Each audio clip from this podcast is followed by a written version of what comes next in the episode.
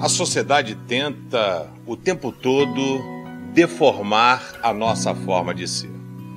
Querem impor a gente aquilo que nós devemos aceitar. Às vezes eu fico até cansado de pessoas que fazem coisas erradas e usam como desculpa ah, todo mundo faz, mas é normal. É lógico que não é normal. O Senhor nos chamou para sermos extraterrestres nessa terra. Ele nos chamou para sermos sal da terra e luz do mundo.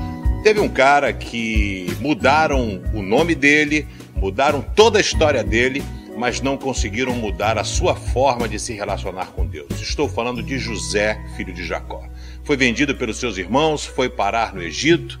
Ah, ele vestia roupa de Egito, até o seu nome foi mudado e ele foi chamado de Zafenate Paneia. Mudaram seu nome, tentaram mudar a sua cultura, mas não conseguiram mudar o seu amor por Deus. Todas as lutas que José passou, você vai encontrar na Bíblia e o Senhor estava com ele. Ele foi vendido pelos seus irmãos e o Senhor estava com ele.